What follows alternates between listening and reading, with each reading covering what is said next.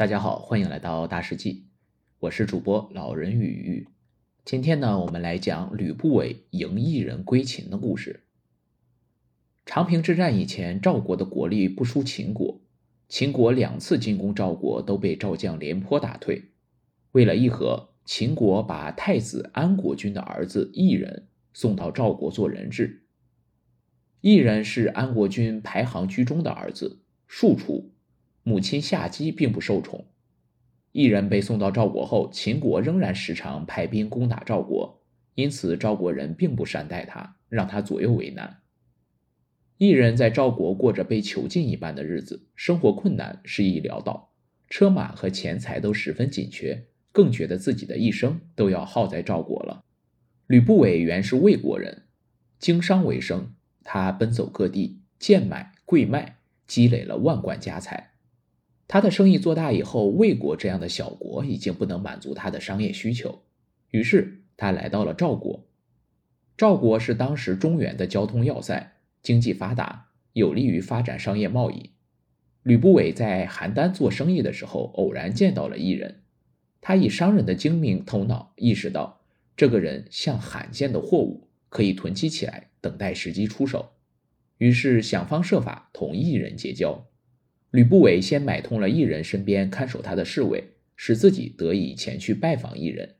他对失意中的异人说：“我能让你光耀门楣。”异人不相信，苦笑着说：“你先光耀自己的门楣，再来光耀我的门楣吧。”吕不韦回答：“你不明白，我的门楣就是要靠你的门楣来光耀的。”异人孤身在异乡，身边没有心腹知己。很快就把吕不韦视为不可缺少的人。吕不韦的这番话，一人心知肚明。他在赵国茫然度日，不知道该何去何从，于是向吕不韦请教。吕不韦说：“秦王老了，太子是您的父亲安国君。我听说安国君最宠爱的妃子是华阳夫人，但华阳夫人至今没有子嗣。以华阳夫人受宠的程度，绝对可以左右安国君的想法。”您有二十多个兄弟，排行不前不后，没什么特别的长处，不受宠，又长期在赵国。就算秦王不在了，安国君做了君王，您也没有资本和兄长还有其他的兄弟争太子啊。一人说：“是，你说的没错，可我又能怎么办呢？”吕不韦说：“您没什么钱，又寄人篱下，不太可能拿出礼物承欢亲友，壮大势力。”我虽然也算不上富有，但还是愿意提供钱财给您，为您跑一趟秦国，见见安国君和华阳夫人，让他们立您做太子。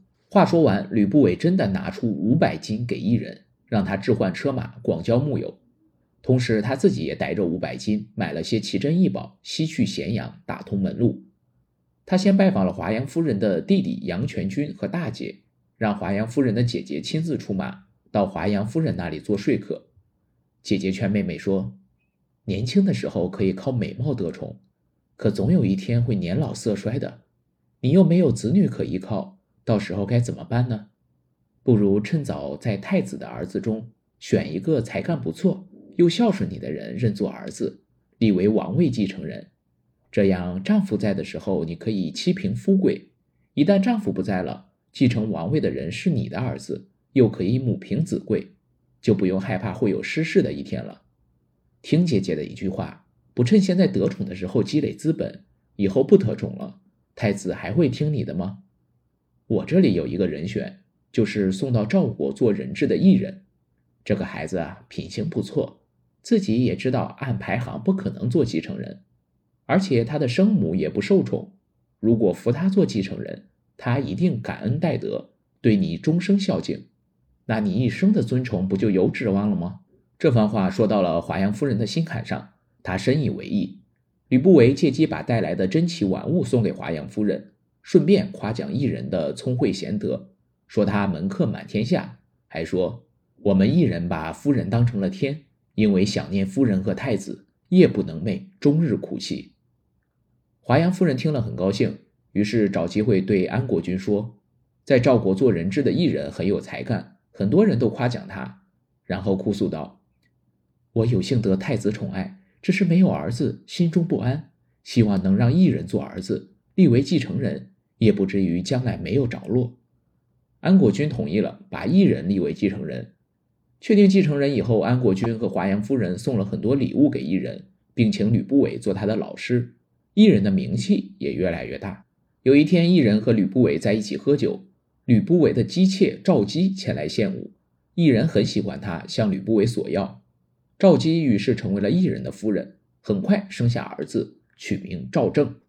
不久，秦国再攻赵国，围困了赵都邯郸，形势危急。赵国人想杀掉异人泄愤。一人慌忙和吕不韦商议，他们重金买通了守城的官吏，仓皇逃到秦国大营。他们走得匆忙，把赵姬和儿子赵正留在了赵国。赵国人没抓到异人，就想杀掉他的妻儿。赵姬躲在赵国富户的家里，假装是他们的女儿，才躲过了这一劫。异人回到秦国后，吕不韦让他身穿楚服去见华阳夫人。华阳夫人出身楚国，见到这样的异人，格外高兴。于是给异人改名叫子楚。不久，秦王病逝，安国君继位。没几天，安国君突然中毒身亡。公元前二五一年，一人成了秦国的新国君，尊华阳夫人为太后，以赵正为太子，吕不韦为相，封万户侯。